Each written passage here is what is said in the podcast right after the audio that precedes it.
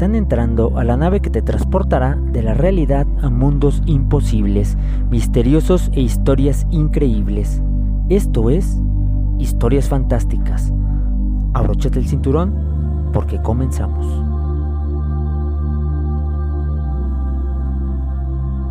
Bueno, ya casi comenzamos en Historias Fantásticas. El día de hoy va a ser especial porque se acababa de ir la luz. Ya vamos a transmitir por la página de Radio Paraíso. Pero, pues, este, ya llegó la luz. Así es que voy a transmitir también aquí por mi página y por la página Radio Paraíso. A ver qué tal. Este. Y entonces, mm, pues, vamos a esperar ahorita que, que empiece el asunto. Hoy voy a leerles algunos cuentos de terror. Así es que prepárense porque eh, esta noche van a dormir con mucho miedo. no es cierto, la verdad es que no. Pero les traigo algunos cuentitos de, Edgar Allan Poe y también de algunas historias cortas de acá de México que vamos a ver qué tanto podemos alcanzar a escuchar. Y un saludito a Luis Javier Solorio Reyes, el ingeniero que nos está escuchando desde el otro lado del mundo. Eso es todo. qué chido, qué chido que están conectando. Mándenme ahí este, sus, sus mensajes de quién está conectado. Eh, vamos a esperar a ver si se puede conectar acá en la radio porque apenas acaba de llegar la luz. Y ya comenzamos ahorita en unos minutitos. Vamos a ver qué tal, vamos a ver qué tal si... si... bueno, les voy a leer una historia mientras ustedes acá... Extra, extra para ustedes que sí se está conectando desde temprano. Eso es todo, saluditos al, al cariñísimo. Ahí te va, esto es para ti, Karin. Luis Javier, ingeniero. Ah, justamente nos acaba a mí me acaba de agarrar la tormenta hace rato porque estaba, este, está lloviendo por acá por los Reyes. Y bueno, esta historia mientras conectan ahí todos. Mientras conectan los cables para conectar la radio. En la tormenta así era el, tío Gerardo. Cada que nos juntábamos en el rancho de la familia, se ponía a platicar en todas las, de todas las anécdotas que tenía y que nos compartía a todos los sobrinos. Pero ese día no contó las andanzas, sino un cuento de terror en de unos años atrás y de la que solo supo habían desaparecido muchas personas. El cuento de terror en la tormenta empezó en el estado de Tabasco y según cuenta el tío, de esos temporales empezaron a salir los cuerpos de los panteones por las inundaciones, algo que a los difuntos molestó y de ahí la anécdota. El pueblo de eh, Tapijulapa, Tabasco, se encuentra a solo unos cuantos kilómetros de la capital. Siempre se escuchaban rumores que el panteón principal, los muertos, salían de sus tumbas, pero con el temporal todo cambió. Ahora se veían rondar por los caminos, lo que la comunidad del pueblo asustó. Ya no eran historias o mitos, las personas los veían vagar por los caminos, como si el deambular en en búsqueda de algo.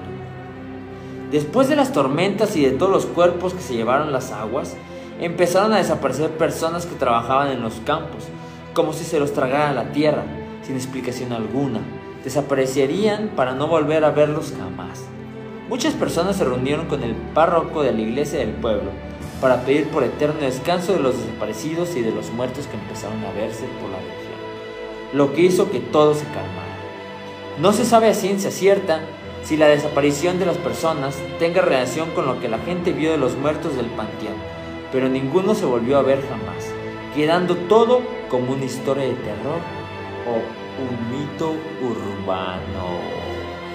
Así es. También aquí en Los Reyes se cuenta justamente una, varias anécdotas del por qué aquí no se entierran los cuerpos y por qué no eh, se tiene que, como que enterrar, aunque esté mal dicho, en, cemento, pues, es porque pues hay mucha agua y los cuerpos salían. Por eso hay tumbas acá en el panteón viejito, en el, panteón municipal, hay tumbas que están como abiertas o que están como quebradas, que están salidas. Incluso yo recuerdo, hace mucho cuando era niño, me recuerdo que veía como partes de, de las de, la este, del ataúd ahí como medio salido. Y también veía como eh, de estas mantas en las que envuelven los cuerpos. Y, y, esto se me hacía como muy interesante. Y yo no sabía por qué no enterraban aquí los reyes los cuerpos pero justamente a lo mejor es que alguna vez pasó esto ¿eh? quién sabe quién sabe vamos a ver si ya está listo. ¿Listo? ¿Claro, listo si se va a poder o le continúo acá ¿tú me avisas? Ok ok ok eso es todo ya casi comenzamos también en la página Radio Paraíso. Un saludito a, Randy González, a Claudio Oregel, al Champi Douglas Morrison, eso es todo. Que está por ahí este, trabajando en el jabalí, ¿sí? ¿Cierto? ¿O no? Estás descansando hoy. Descanso tiene abierto, eh, de ahí tu, un mensajito para, para que. Para ver si, están, si me están escuchando ahí junto con el Punks. Eh, estamos en el intro ya en la radio ya comenzamos ahorita en un minutito. Voy a, mover un poquito esto porque, este... Ahí mira, ahí mira. Para hacerme para adelante. Va.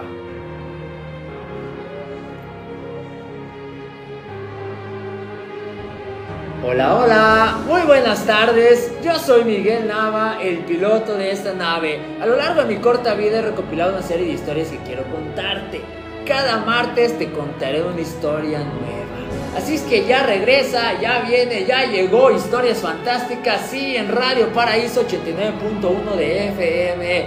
Eh, ale, eso es todo. Gracias a la lluvia, gracias a la tormenta que nos permitió tener el programa, porque hace ratito estaba, eh, pues se nos fue la luz, se nos fue la luz, pero ya regresó. Y eh, justamente ya empezó acá la transmisión, eh, la transmisión desde mi Facebook, pero ahí están ya también la transmisión en la página de eh, Los Reyes Online. Los Reyes Online. Nada más pues, yo que me siento, el ingeniero, ¿acaso?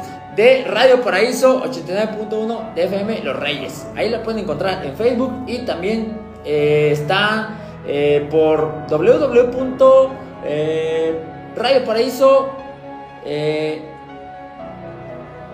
MX, sí, MX, eso. gracias Lalo, gracias. Y bueno, un saludo a todos los que se están conectando, a Carlos Ceballo, a Fidel Contreras, a Erika Trujillo y en especial a ti que me estás mandando tantas caritas de risa. Perdón, es que me puse nervioso con esto de la lluvia. Sabrán que estoy un poco mojado porque este, pues me vine mojándome, ¿verdad? Pero eh, no importa, aquí estamos.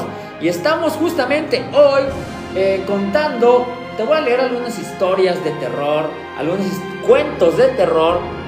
Algunos van a ser reales, algunos otros van a ser ficción. Tu tarea es descubrir cuál es cuál. Eh, y bueno, vamos a empezar con uno que sí es ficción, porque pues a lo mejor has de conocer a este muchacho llamado Edgar Allan Poe. Eh, sí, así como el, este, el limpiador para, para, para pues, bonito. no es cierto. Es un escritor eh, estadounidense nacido en 1809 y fallecido en 1849.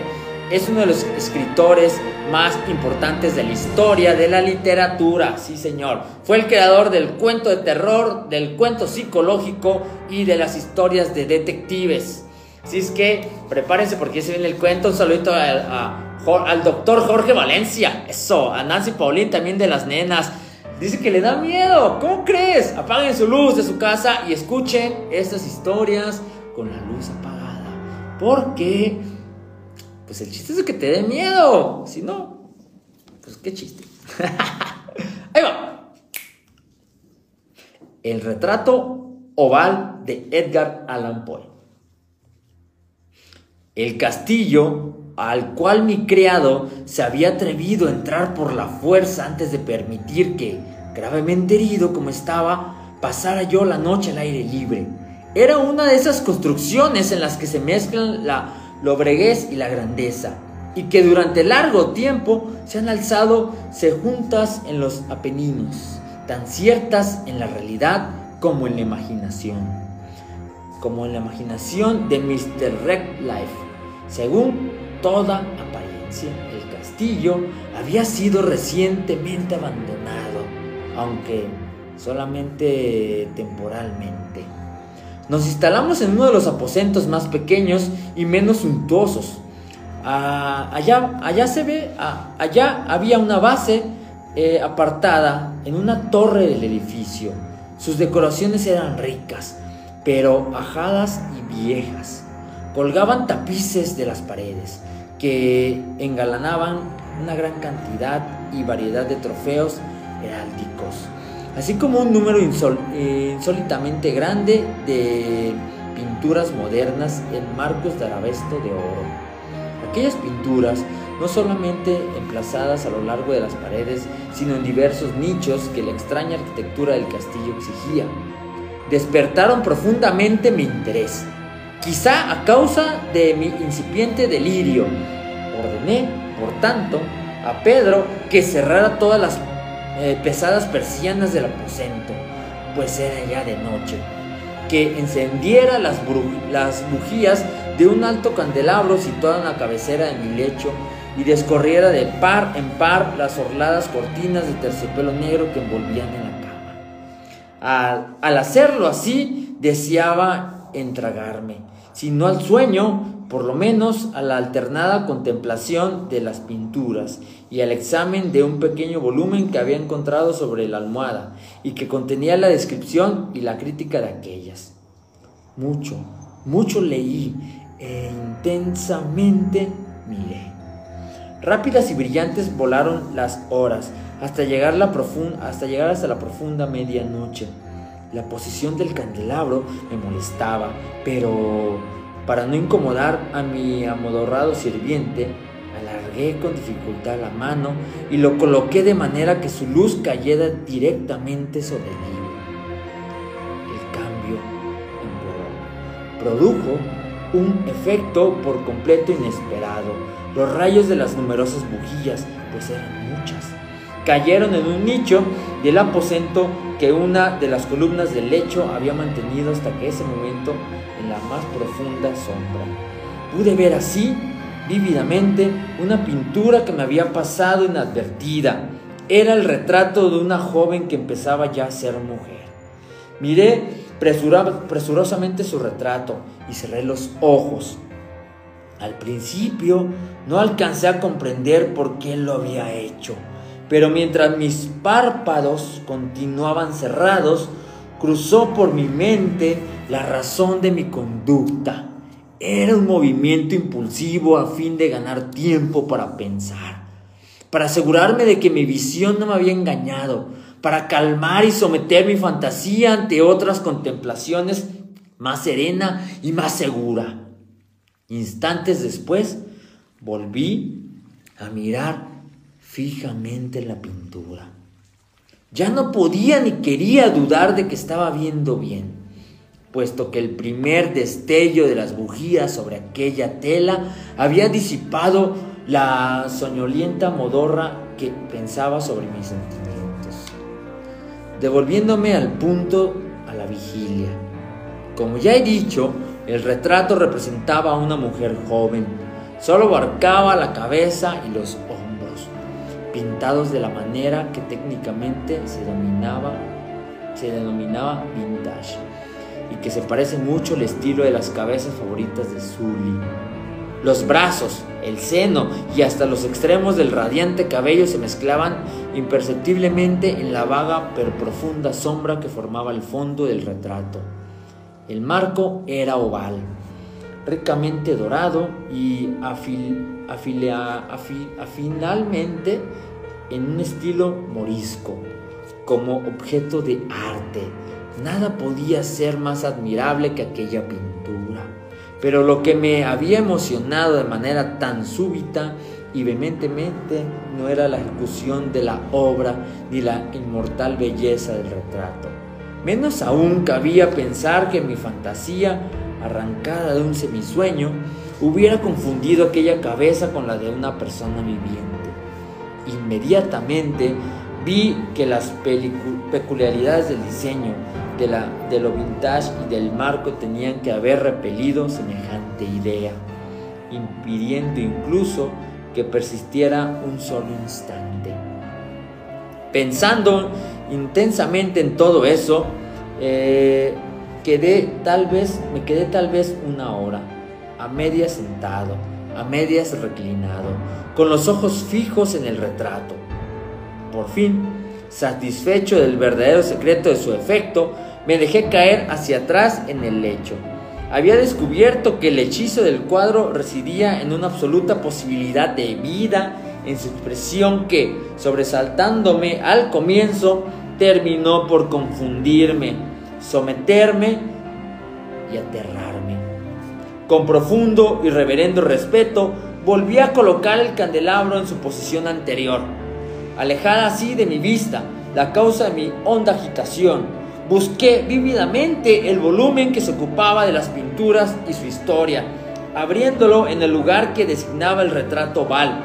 Leí en él las vagas y extrañas palabras que siguen. Era una virgen de singular hermosura y tan encantadora como alegre. Así haga la hora en que vio y amó y depositó el pintor. Él apasionado, estudioso, austero, tenía ya una, una prometida en el arte. Ella, una virgen de sin igual hermosura y tan encantadora como alegre, toda luz y sonriente, y traviesa como un cervatillo, amándolo y mimándolo, y odiando tan solo al arte, que era, que era su rival, eh, temiendo tan solo la paleta, los pinceles, y los restantes enojos y, los restantes instrumentos que la privaban de la contemplación de su amante. Así, para la dama, cosa terrible fue oír hablar al pintor de su deseo de retratarla.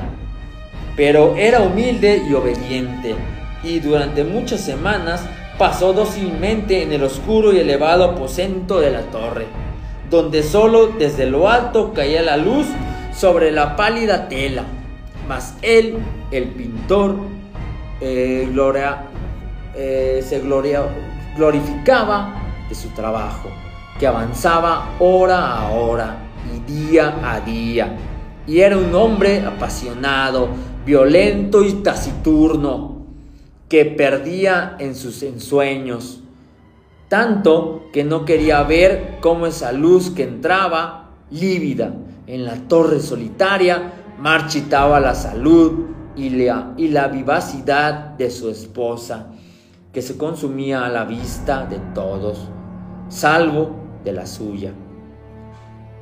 Más allá, más ella seguía sonriendo, sin exhalar queja alguna, pues veía que el pintor, cuya nombradía era alta, trabajaba con un placer fervoroso y ardiente pregando noche y día para pintar aquella que tanto le amaba y que, sin embargo, seguía cada vez más desanimada y débil.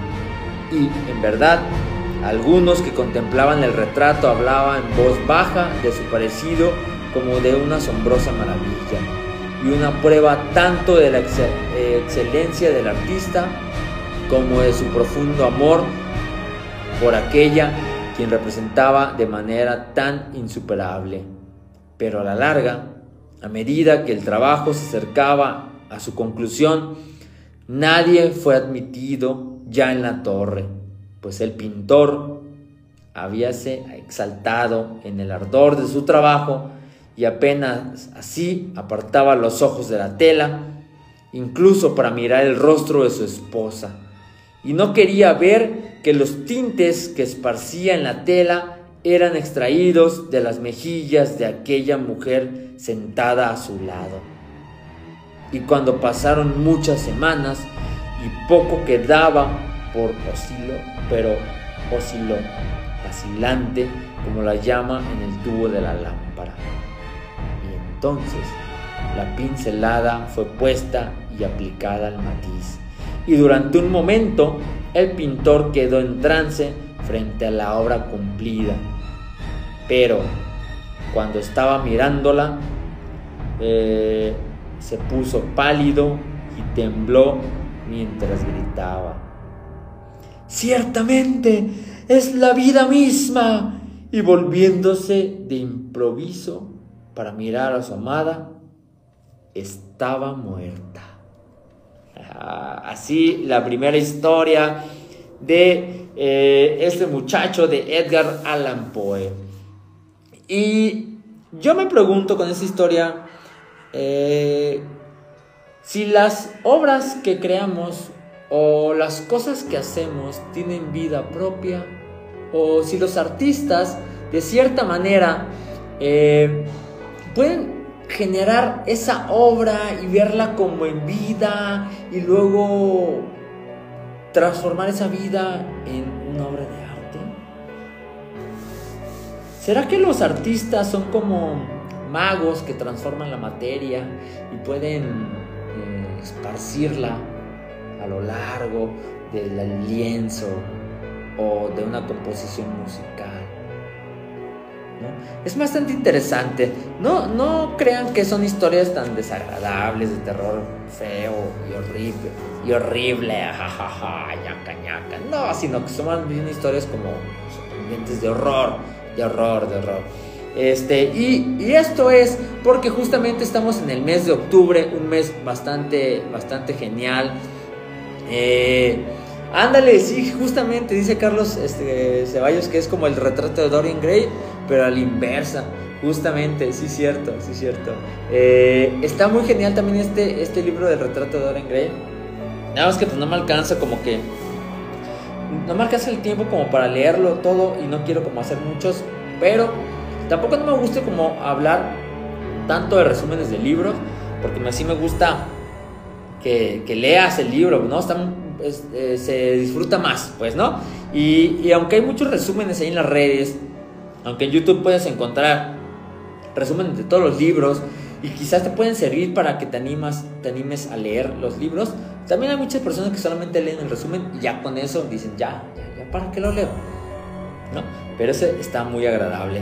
Sí, cierto. Es, y fíjate que son contemporáneos, pues, ¿no? Estos dos muchachos. Eh, dice Jorge Valencia, lee el de Berenice. Berenice. Ah, el, cuento de Berenice de Edgar Allan Poe.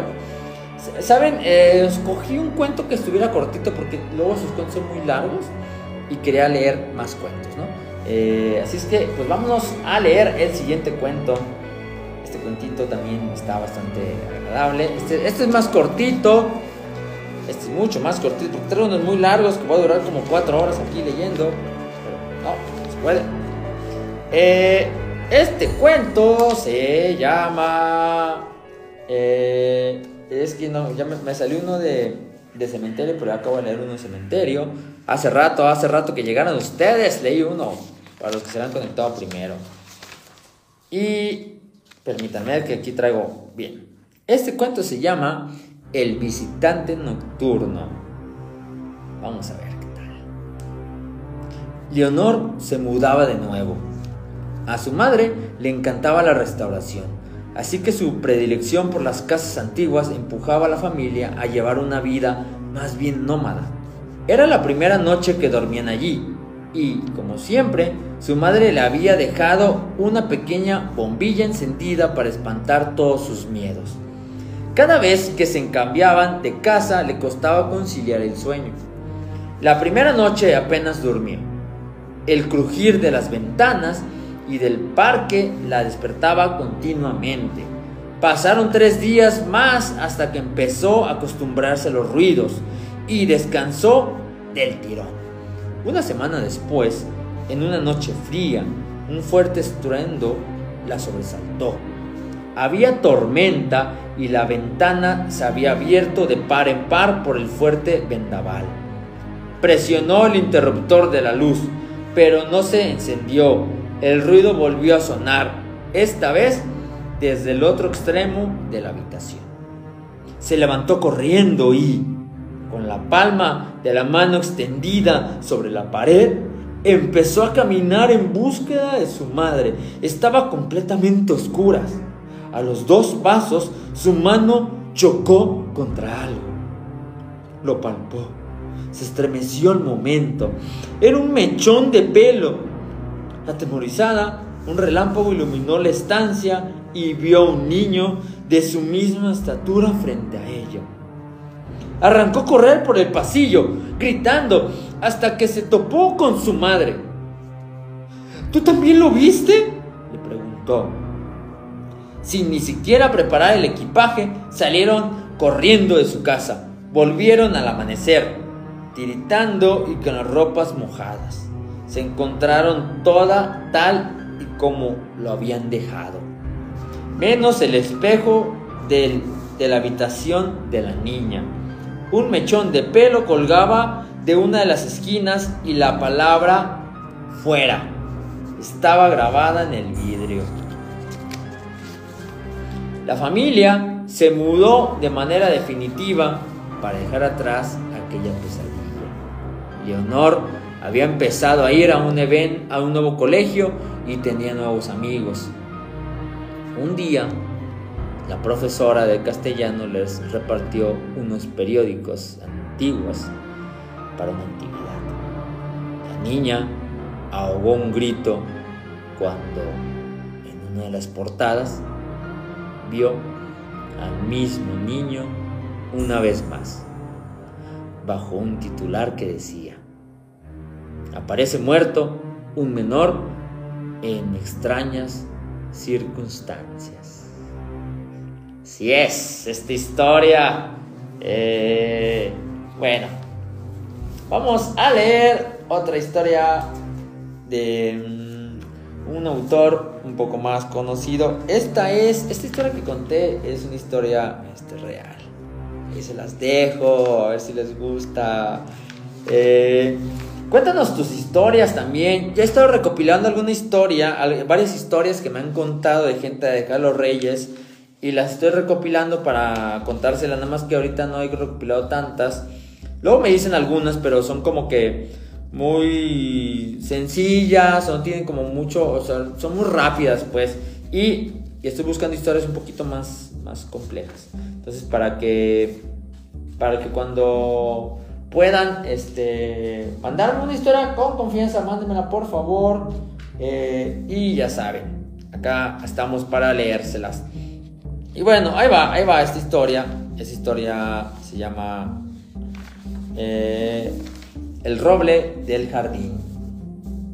Es que prepárate. Este, un saludito a ellos los que están ahí mandándome mensajitos en, en Facebook. Qué genial, qué genial. Cuando Alejandro vino al mundo, el roble ya estaba en el jardín. A nadie le extrañó que el chico le temiera, pues era más grande que él y sus ramas parecían brazos estirándose para alcanzar algo.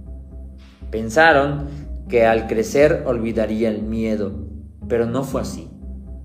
El niño se negaba a salir del jardín. Decía que el árbol quería atraparlo intentando entrar por la ventana. Hasta la cubrió completamente con un mueble y a veces los encontraba dormidos, dormido en la tina del baño. Nadie pudo creerle su historia, así que él simplemente se dedicó a fingir que todo estaba bien. Como el chico no se quejaba más, todos dieron por olvidado el asunto, hasta que hasta que el pequeño desapareció. La ventana estaba rota. Había algunas hojas del roble en el suelo y señales de arrastre por el patio, las cuales llegaban también hasta el árbol. Aún así, nadie quiso mencionar la relación evidente. Declararon al chico como perdido, iniciando el protocolo policiaco para su búsqueda. Pero esta no obtuvo ningún resultado positivo. Con el paso de los días, Solo la madre reconoció que su hijo no estaba mintiendo. Las pruebas hablaban por sí solas. Incluso habían pasado tanto tiempo mirando con desconfianza al roble que vio a las ramas cambiar de posición más de una vez. Así que tomó una hacha y fue a darle fuerte al tronco. Por su herida brotó sangre. Las ramas se extendieron asustadas y la mujer golpeó con más fuerza, pero poco podía hacer para derribar el gran roble. Cayó de rodillas al suelo, lleno de decepción, pero entonces vio frente a ella otra oportunidad. Removió la tierra con mucho ímpetu para descubrir las raíces de ese árbol y sacarlas. Pero jamás imaginó encontrarse con tal escena.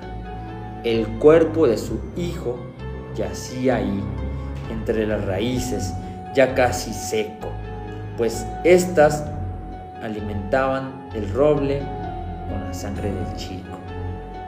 Esto había sucedido por muchos años, porque aparte se encontraron 14 cuerpos más justo igual al número de ramas que el árbol tenía. Eso es la, esta historia del roble del jardín.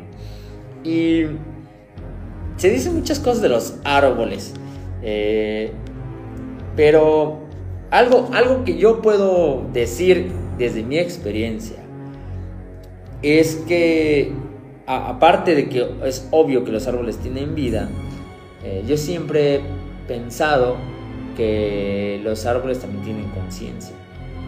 E incluso tienen una conciencia pues mucho más elevada que nosotros o mucho más amplia.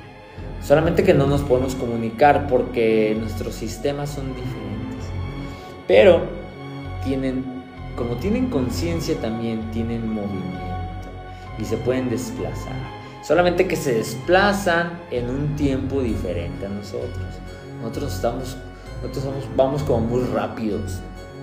Ellos van lentos, Y nos observan a nosotros cómo crecemos, nos desarrollamos, luego morimos y cómo nacemos otra vez y así a lo largo de muchas vidas. Pero también considero que los árboles son eh, buenos, que ayudan, que vienen aquí a morir. Son como unos viejitos ahí que, van aprendiendo y que nos transmiten cositas. Muy bien, bueno, vamos a leer la siguiente historia. También que. Bueno, esta, esta ahí va, ahí va. Se llama Mina de Diamantes. La minería es una de las actividades más antiguas que ha desarrollado el hombre. Desde hace siglos, ya que la extracción de piedras preciosas siempre ha interesado a miles de personas. Hoy les voy a contar una historia de terror que sucedió en un pequeño pueblo hace... Resulta que, resulta que en aquel lugar había una gran mina de diamantes. Solo que nadie se atrevía a acercarse ni siquiera un poco a ella. La razón era porque aseguraban que su interior vivía una bruja. Nelson creía que todo esto eran eh, supersticiones. Y un día se animó a llevar a cabo una inspección por sí solo, con el fin de demostrarles a los demás que estaban completamente equivocados. Con solo dar el primer paso dentro del yacimiento, pudo percatarse de que aquella caverna estaba cubierta en su totalidad de diamantes. Inclusive algunos yacían en el piso esperando literalmente que alguien pasara y los recogiera. Precisamente eso fue lo que hizo. Se detuvo a recolectar unas cuantas piedras cuando de momento escuchó una serie de tétricas carcajadas. Sin saber eh, por qué se escuchaban aquella risa lo obligó a adentrarse más y más en la mina. Al ver que tardaba más de lo percatado, de lo que de lo percatado, sus amigos comenzaron a llamarlo a gritos, aunque sin obtener ninguna respuesta. Mientras tanto, el joven prolongaba su caminata tal y como si se tratara de un zombi o más bien de un ente sin alma. En un suspiro apareció la bruja frente a él y le dijo, ¿por qué entraste a quitar mis cosas? Yo no he tomado nada que no sea mío, replicó el joven sin inmutarse. Por supuesto que sí, Mochila llevas varios de mis diamantes. Ahora pagarás por tu osadía. Y diciendo esto, la bruja levantó una de sus huesudas manos señalando al muchacho y lanzó un conjuro. La piel y la carne en él se fueron carcomiendo lentamente, no sin antes dejar tras de sí una serie de alaridos que brotaban de la boca de aquel hombre. Acto seguido, sus huesos fueron convertidos en diamantes. Así esta historia cortita de la bruja. ¿Ustedes creen en las brujas? ¿Creen que existan? ¿Que sean buenas? ¿O que haya buenas, brujas buenas, brujas malas? ¿Lo creen? ¿O acaso usted es una bruja? ¿Qué es ser una bruja? Alguien que trabaja con la materia, alguien que trabaja con hechizos, alguien que genera maldiciones, alguien que asusta, alguien que maravilla, alguien que hace arte. ¿Qué será ser una bruja?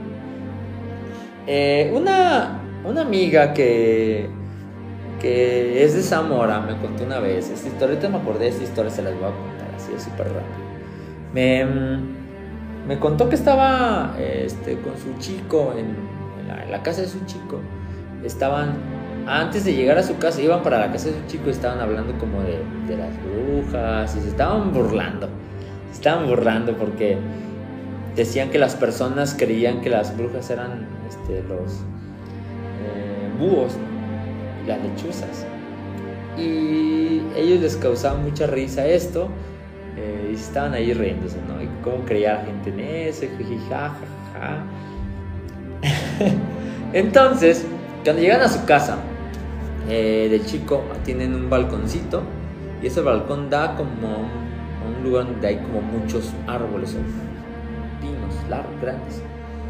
Y dicen que estaban adentro del cuarto y sintieron como la necesidad como de voltearse de frente, de observar y decidieron salir al balcón. Y cuando estaban ahí en el balcón, eh, sentían una mirada que, muy pesada. en eso se percataron que era un búho, un búho que estaba justamente enfrente, un árbol, ahí parado, observándolos fijamente. Y ellos como que les empezó a entrar miedo porque sintieron que no era un búho, pero pues a la misma vez les daba risa porque se estaban burlando hace unos minutos de eso.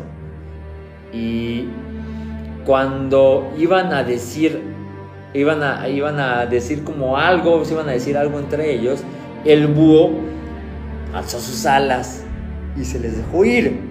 Y ya cuando se iba acercando a ellos, se fue para arriba. y ellos obviamente entraron corriendo a esa casa y no volvieron a salir eh, jamás al balcón. y se pusieron ahí a, a, orar y a, pedir por su... porque todo estuviera bien. y a mí me dio mucha risa porque sí, es eh, muy, muy chistoso creer que luego hay cosas así tan fantasiosas. Pero es que luego eh, hay situaciones que te hacen dudar, ¿sabes? y yo desde hace mucho ya no creo en las casualidades. Son muy difíciles. Bueno, vamos a continuar con la siguiente historia. Porque luego se nos acaba la noche. Déjenme ver si me han dejado mensajitos para mandarles saluditos. Un saludito a todos los que me están escuchando en Spotify. Qué genial, me encanta que sigamos eh, creciendo en esta comunidad de Spotify. Cada vez me escuchan más personas.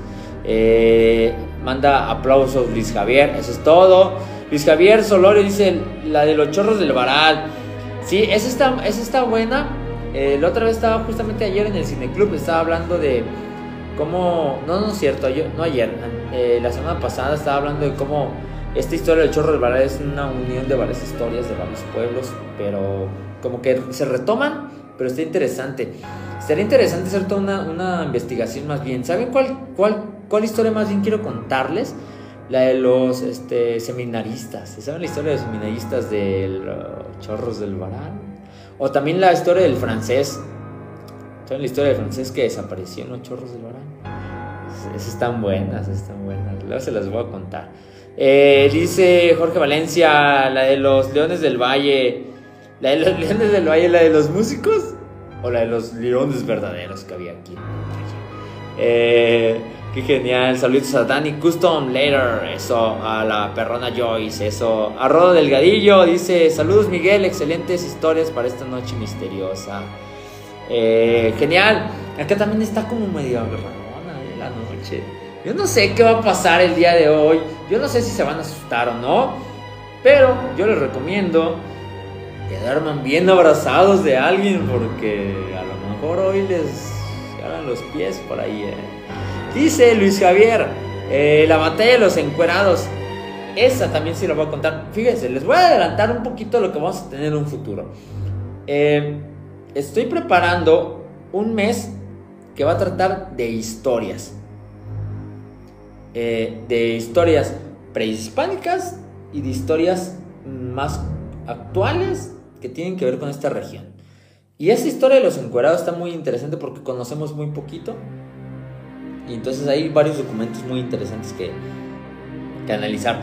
También voy a contar eh, la historia del- de varias historias de- del templo de, de San Gabriel y de varias casas que hay cerca del centro, o cerca como por la Salazar.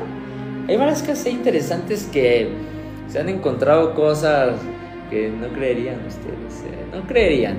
No creerían que hay mucha posibilidad de que en esta zona hubieran civilizaciones tan antiguas que no tienen conexión con ninguna civilización precolombina.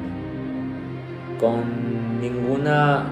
Con la civilización que pudieran tener conexión serían con los eh, tarascos. Pero.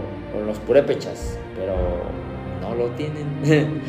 hay, rastros prehispánicos que no pertenecen a esas, esas fechas. Pero ya se las contaré después. Vámonos a la siguiente historia para que no pueda dormir tranquilo usted y para que se asuste más. Un saludito ahí a Jenny, a Jenny mi prima que se acaba de conectar, también a Juan Ochoa, eso es todo. Qué genial, me encanta ver ahí gente conocida. Esta historia se llama La mujer de la noche. Como parte del servicio social propio de su nueva profesión de médico, y esto va para todos los médicos que me escuchan ahí, eh, Demetrio fue enviado a una apartada comunidad en lo alto de las montañas. Estaba muy emocionado de poder ayudar a la gente, pero al llegar se encontró mayormente desconfianza. Lo veían tan joven que les parecía inexperto. Tan solo un par de personas los vio con buenos ojos y los recibieron de la mejor forma posible, ya que llevaban meses sin un doctor en el pueblo. Así que lo acomodaron en una buena habitación en casa de uno de ellos y el resto se encargaba de darle comida o cualquier otra cosa que necesitara. Queriendo no, finalmente todas las personas tuvieron que aceptarlo porque no tenían nadie más a quien recurrir y se les veía ir y venir. Eh, se, les ve- se les veía ir y venir a pie a altas horas de la noche para atender a algún enfermo de su propia casa. Había siempre alguien que la acompañara. Aunque el pueblo era pequeño, nadie quería que se perdiera. Una madrugada escuchó el ladrar de los perros y fue a ver de qué se trataba.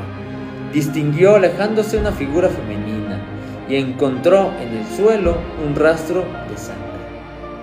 Con ímpetu le rogaba que se detuviera, identificándose como el médico y ofreciéndose para ayudar.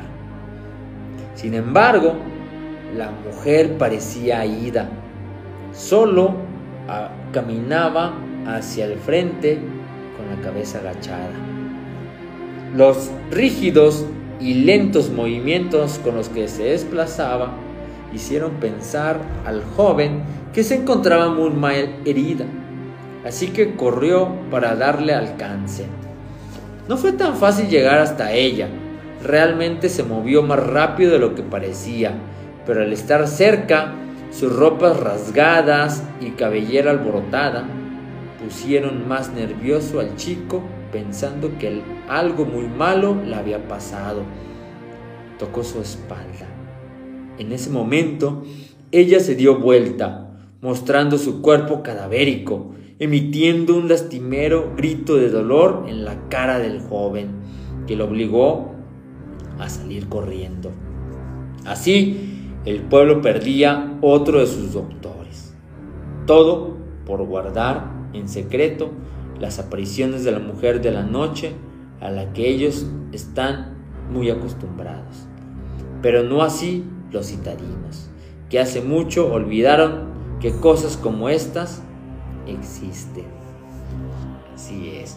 ¿Y tú? ¿Te crees muy citadino y has olvidado que en los pueblos y en las ciudades hay entes que recorren las calles? que hay entes que vagan por las noches de aquí para allá, de tu sala al comedor o en tu escuela. ¿Tú qué crees? ¿Que existen? ¿O prefieres creer que no existen? Ahí te lo dejo. Un saludito. Eh, dice, ay, nanita. saludito a al Fer, es todo. A, Fernanda también. a Fernanda Reyes, a Ferca, a Ferca. es que luego cómo se ponen en Facebook, por eso. Vamos con el último cuento, si alcanzamos, si alcanzamos, si o no, jefe, si o no, si alcanzamos, eso es todo. Este se llama Evelyn. Papá se marchó de la casa. Escuché cuando le decía a mamá que no podía con con tanta responsabilidad. Y ahora ella tiene un nuevo novio. A mí él no me agrada. Hace muchas cosas que no están bien. Pero mamá no quiere creerme que es malo. Ella está enamorada. Rompió todas mis muñecas y los juguetes de mi hermano. Dijo que fuimos nosotros y después nos castigaron. Los recogimos de la basura para volver a armarlos, pero nos quedaron muy bien. No quedaron muy bien. Mi muñeca Evelyn está muy molesta. No le gusta tener patas de palo y cara llena de hilos. Pero si los quito, pero si les quito su cara, no se mantienen unida. Ella dice que no puede ver muy bien con esos botones que le puse en lugar de ojos. Para mí sigue siendo hermosa, pero no la veo muy contenta. Ha dicho que se vengará. Yo sé que la venganza no es buena, pero no creo, que la muñeca lo sepa. Hace varias noches que ella se escapa cuando yo, cuando cree que estoy dormida, pero siento que cuando toma mis manos lentamente y se las quita de encima, luego me pone la almohada para que no me dé cuenta que se ha marchado. Por la madrugada, ella vuelve a acurrucarse conmigo y en las mañanas Solo recibo regaños por travesuras que yo no hice. Todo está claro. Ella rompió ella rompió la ropa del novio de mi mamá y también su guitarra. ¿Qué cree que se merece ese padrastro el trato de la muñeca? Y si tú tienes alguna muñeca por ahí esta noche, pues obsérvala, ¿qué tal si se mueve? a ver, voy a leer un, este, un mensajito porque ya nos estamos yendo. De Jenny dice: Por la calle solo se escucha el cabalgar de un caballo a medianoche. ¡Wow! Sí, sí, sí. Sí, cierto. Yo he escuchado porque yo vivía eh, por la. cerca de, la Basolo y yo escuchaba eh, como algo que. como si fuera un caballo porque tuviera este, cadenas o algo así. Yo escuchaba de niño. Y eh, el, próximo, programa voy a contar historias que me han pasado a mí. Voy a contar mi historia, mi historia de muchas cosas, eh, que, que a lo mejor muchos, en algunos se les he contado, algunos otros no las he contado y, voy a revelar algunas cosillas ahí que, me pasan. Si es que, bueno, yo te dejo esta nochecita de martes eh, acá en Radio Paraíso y nos vemos el próximo martes para más historias fantásticas. Espero que tengas unos dulces sueños y que no te asuste nadie. Nos vemos el próximo martes. Eh, es un gusto estar por acá. Muchas gracias ahí a Lalo que está, acá está enfermito, Lalo, está ahí todo cobijado. Muchas gracias ahí que está ahí en los controles. Un saludo a Valentín, eso es todo Valentín, que anda por acá de visita y nos vemos el próximo martes. Eh, sé muy feliz, por favor. Bye. Adiós. Todo. Qué genial. Muchas gracias. Y adiós. Gracias amigos por conectarse. Los amo. Bye. Vamos a cenar, vamos a los tacos. ¿Quién, quién jala?